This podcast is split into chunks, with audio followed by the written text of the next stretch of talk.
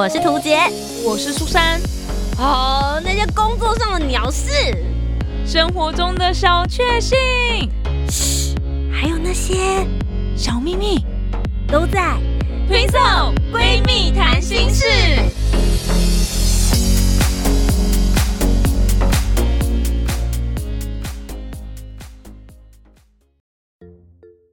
Hello，大家好，我是涂杰，我是苏珊，我们是 Twinso。Twinso 闺蜜谈心事，你会为了孩子特别选学区吗？哇，这个算是我们要来考虑的问题了吗？我觉得今天我想要跟大家讨论这个主题，是因为我跟我的朋友刚好最近就在讨论，他生了小孩，小孩才一岁，可是他现在已经开始。我知道这很荒谬，可是就是小孩才一岁，他现在已经开始烦恼，他要上什么小学跟什么国中了。哇，嗯，因为我觉得现在很多人就会觉得说。生小孩很不简单，除了金钱压力之外，其实大家谁不希望生出来的小孩能够给他最好的教育？没错，就是因为你今天也不会生太多个了，以前可能一次生六个、十个、八个，所以可能你没有办法顾虑到每一个。但现在大家都秀苗苗，一个两个，你就会觉得说，希望能够给他最好的，呃，不论是人格养成，然后教育文化，能够给他最好的环境。对，我觉得这件事情其实不是现在才有的，你们以前小时候应该都有听过孟母三迁的故事吧？没错，孟母三迁就是很标准的选学区啊。你那时候听到孟母三迁的时候，你心里的感觉是什么？嗯，我我没有什么特别感觉，因为我从小也是很常搬家的。然后我就在想，说我妈是不是孟母啊？那你们那时候搬家也是为了学区的事情吗？不是不是，就只是纯粹呃家里的关系、工作或者什么的去做迁移。对，所以其实那个时候我听到孟母三迁的时候，我真的非常非常有感觉，因为我从小就是一个跨区就读的孩子。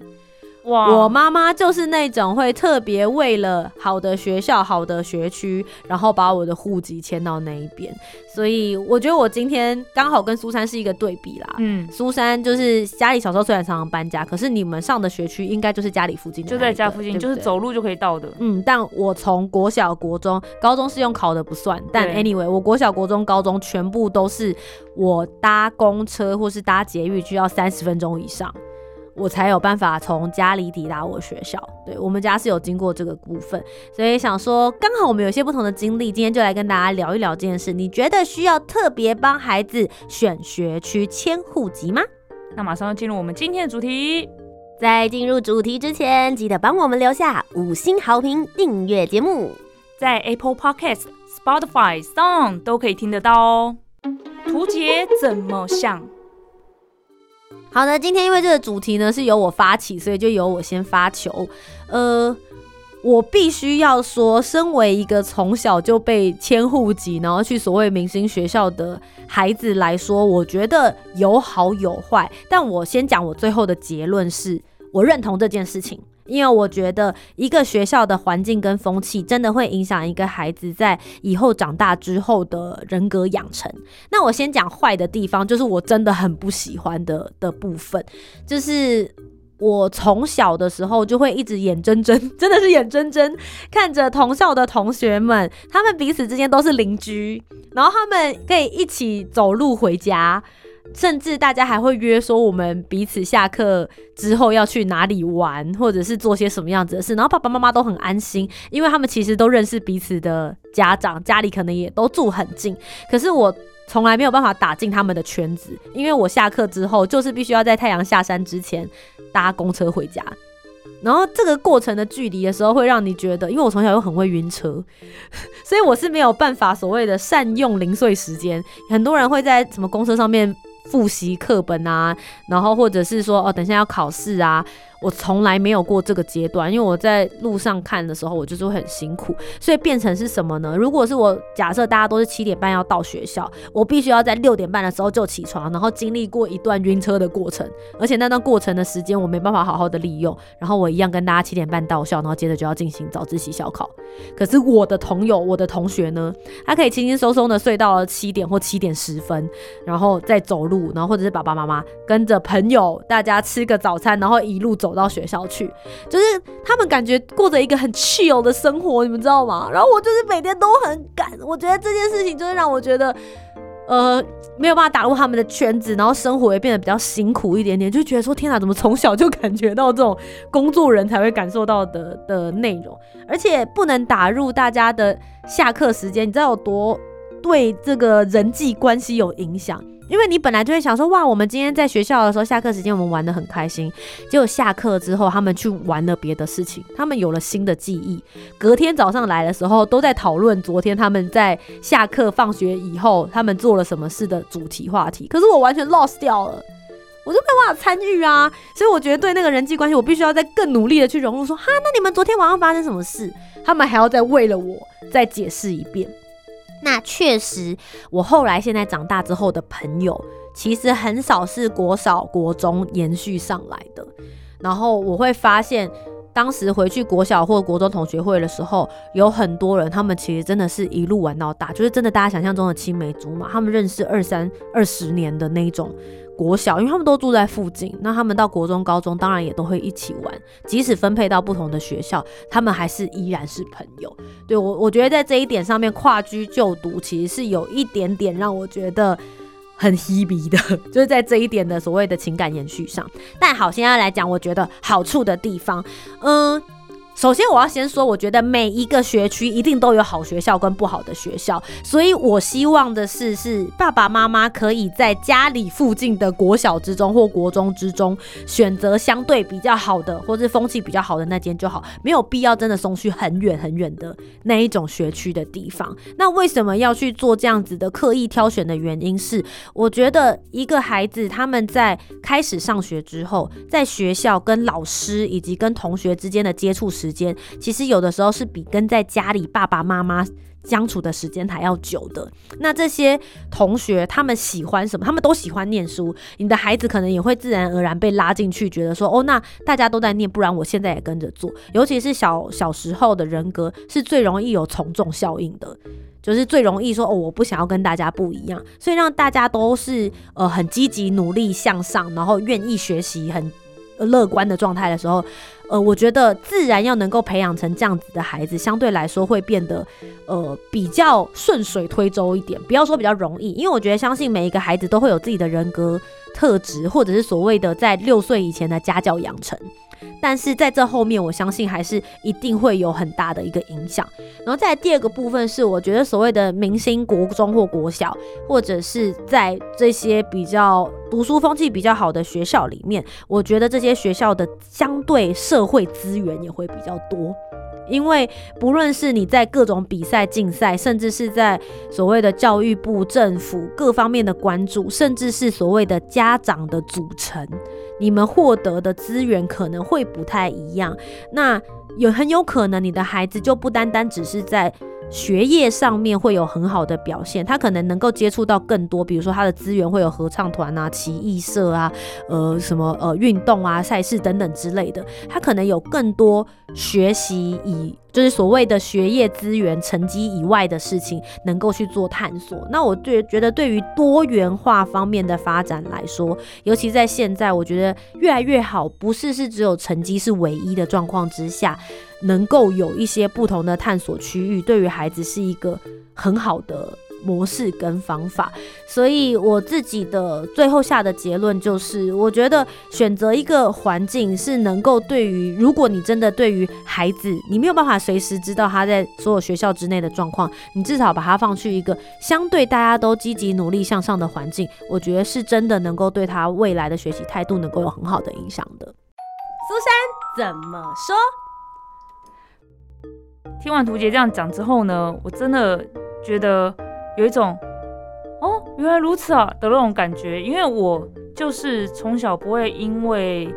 呃要去明星学校或什么就会迁户籍或什么，因为我爸爸妈妈其实对于我们小朋友念书的状况没有说非常强迫我们一定要拿到多好成绩啊，未来要考到什么好学校啊什么之类的，所以就是就近就读就好了。而且我也都真的完全没有离开自己。住的地方太远，就是我从来没有什么到外县市去念书，然后那个通勤都是搭公车，甚至你要用走的都可以走得到的状态，所以我真的不太知道通勤去上学的人到底有多辛苦。然后刚才听他这样讲的时候，我真的差点要哭出来了。可是我很幸运的一件事情是我我在国中的时候，我是在明星老师的班上，他我我不确定我们这个学校是不是明星学校，但是我们这个班的老师是数学老师，他是非常非常有名的数学老师，很多学生是为了他而来的。所以其实我们班上有很多的同学都不是住附近的人哦，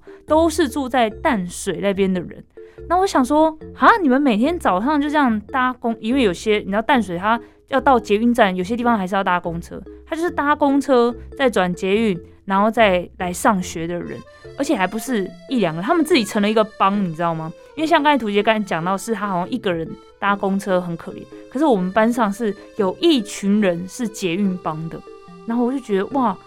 好辛苦哦。可是那些人呢，都是在班上相对成绩比较好的人，所以我们班上的确是就有集结那种班上呃全校前几名的人，当然也有那种成绩比较差或是嗯，你知道吗？国中总是会有那些好像在混的人还是什么之类的那种比较恐怖的人，就是润局蛮广的。那好像就知道说那些成绩比较好的刻意来上学的人，就是冲着老师这样子。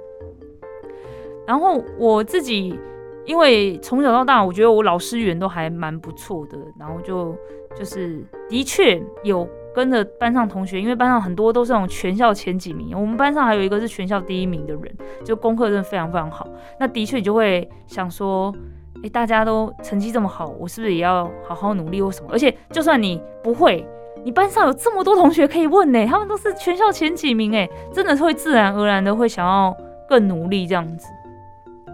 然后关于这个学区嘛，只会在讲国小跟国中，对不对？那到了高中就是各凭本事，大家自己考上哪个学校你就去念。那你能够考上前几志愿，建中、北一女，那也是你自己的实力这样子。那这个部分可能就爸爸妈妈可能就会比较没有参与到，但是这个就是看你自己个人这样子。那我要跟大家分享的是，之前不是有说国民义务教育可能要。就是延伸到高中吗？希望大家也是在自己家附近的高中念就好了，对不对？可是我非常非常不赞成这件事情。我觉得就是要凭实力考试，凭实力到好的学校去。这个这个想法是就跟刚才图月讲的那种，爸爸妈妈会希望你到好的学校去接受好的环境是很像的。为什么呢？因为我国中的时候，我刚才讲，我们班上有一群非常厉害、非常聪明的人，又有一群很混很混，然后就一直造成班上就是这种，就是会。你会觉得这个班上好吵，然后都有一群小混混的那种感觉。然后我那时候到了国三的时候，非常非常认真努力的念书，因为我就跟自己说，我绝对不要再跟这些人一起在同学校。听起来好像好像常歧视同学还是什么，但是因为他们的确造成班上环境或者是这个这个感觉就是很不好啦。然后我就觉得跟他们一起上课也觉得很不好，我就是。暗自下定决心，我一定要脱离现在这个环境，我一定要念到好的学校，要好的环境什么之类的。所以，我真的会觉得说，爸爸妈妈会希望把小朋友安排在好的环境，是有他的道理在的。就是，就算是我这样子的人，也会觉得，就是好像好好念书，真的是就是让自己飞黄腾达的一个途径啊，会有这样的想法。这样子。哎，那你嘞？我觉得其实可以跟大家分享的是，我之所以会想要找这个主题，是因为来找我讨论的，就是爸爸妈妈他们曾经都在国小跟他们的国中的时候被霸凌。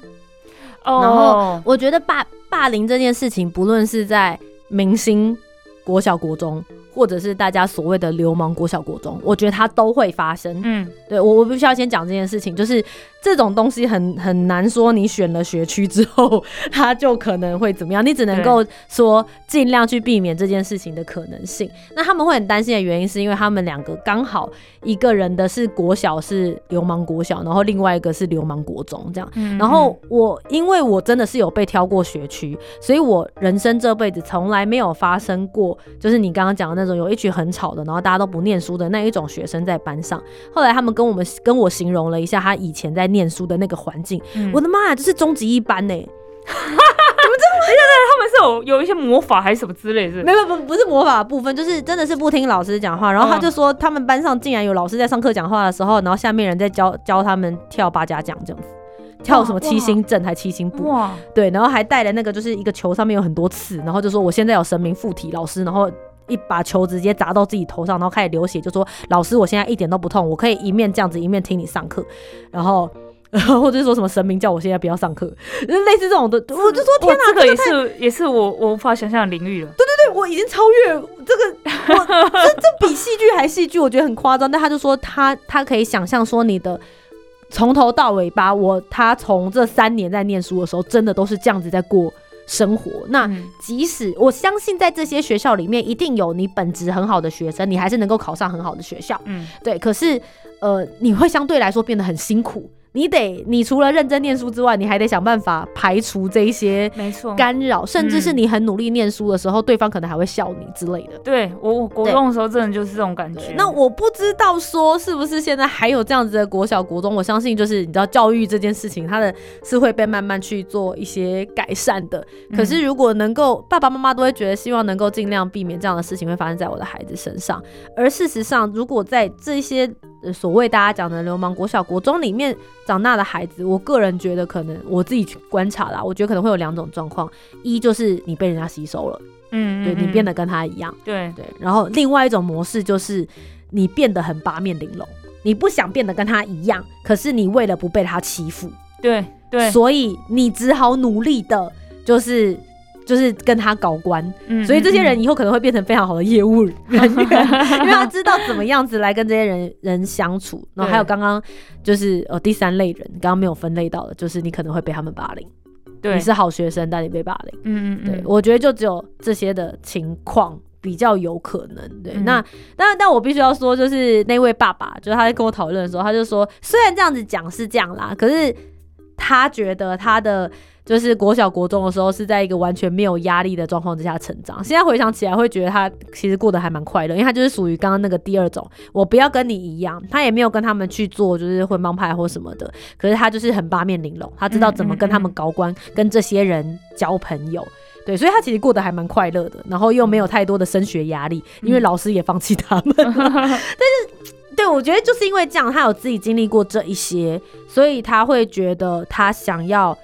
替他的小孩，就算现在就才一岁，而他想要替他的小孩寻找一个你，他他其实也没有希望他成为什么第一名啊，然后一定要上什么第一志愿或未来上很好的学校，但他希望他是在可以不用抵抗这一些事情，或是要去思考这些很复杂的人际关系跟他的应对的状况之下成长。没错，真的真的是这样子。嗯，我现在唤起很多国中所有的事情，我也没有到被霸凌，但是。有被讨厌、被欺负，嗯，然后我就会觉得，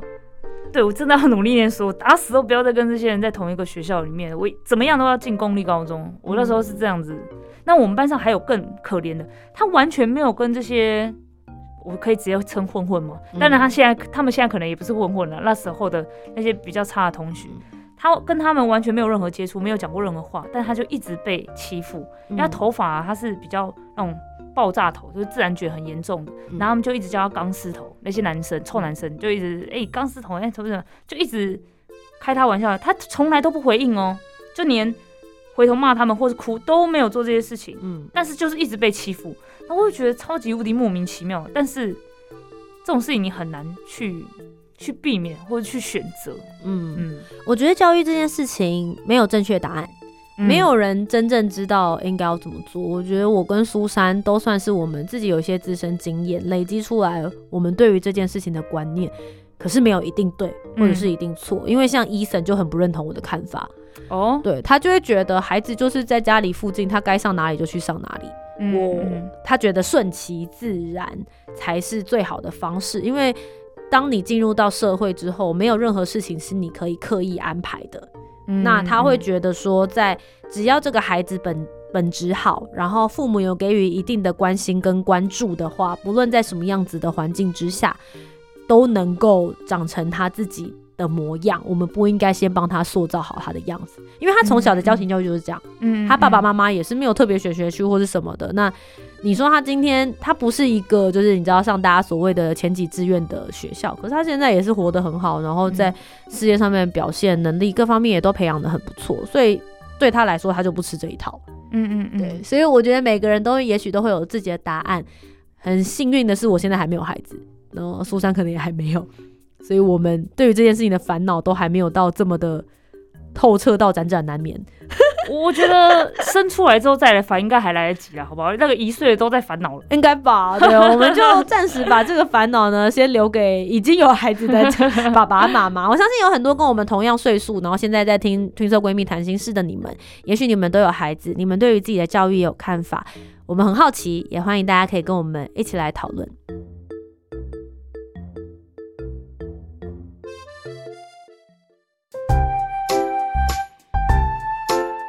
听完今天的讨论，如果你有更多不同面向的想法，也欢迎可以来留言告诉我们哦。Facebook、Instagram 以及 YouTube 频道搜寻“图杰”就可以找到我。那如果你搜寻苏珊 Love Music，就可以找到苏珊啦。记得帮我们留下五星的好评，订阅节目。在 Apple Podcasts、Spotify、Sound 都可以听得到哦。听色闺蜜谈心事，我们下周见拜拜拜拜